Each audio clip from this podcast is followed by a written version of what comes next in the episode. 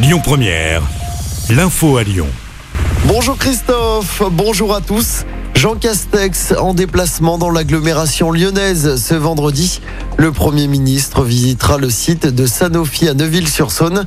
Il sera accompagné de trois de ses ministres, le ministre de la Santé Olivier Véran, la ministre de l'Enseignement supérieur Frédéric Vidal, ainsi que la ministre déléguée auprès du ministre de l'économie Agnès Pannier-Runacher. Il s'agira de la huitième venue du Premier ministre dans le département depuis janvier de l'année dernière. Dans l'actualité locale, ce tragique accident hier sur la commune de Rontalon à l'ouest de Lyon. Un adolescent de 17 ans a été écrasé par un tracteur.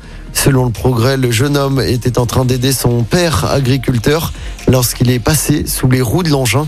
Grièvement blessé, il a été héliporté à l'hôpital Lyon-Sud.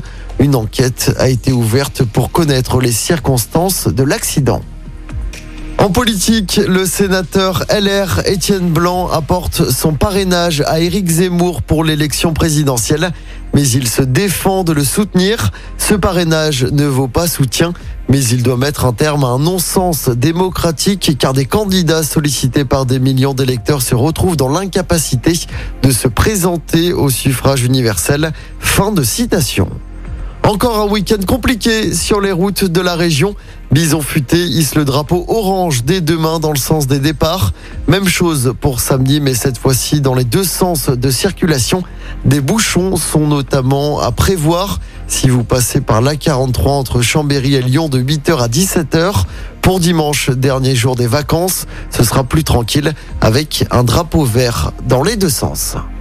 En sport du basket, nouveau match de Coupe d'Europe pour l'Asvel ce soir.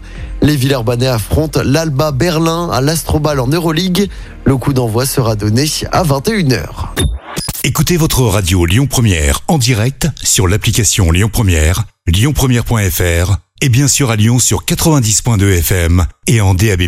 Lyon Première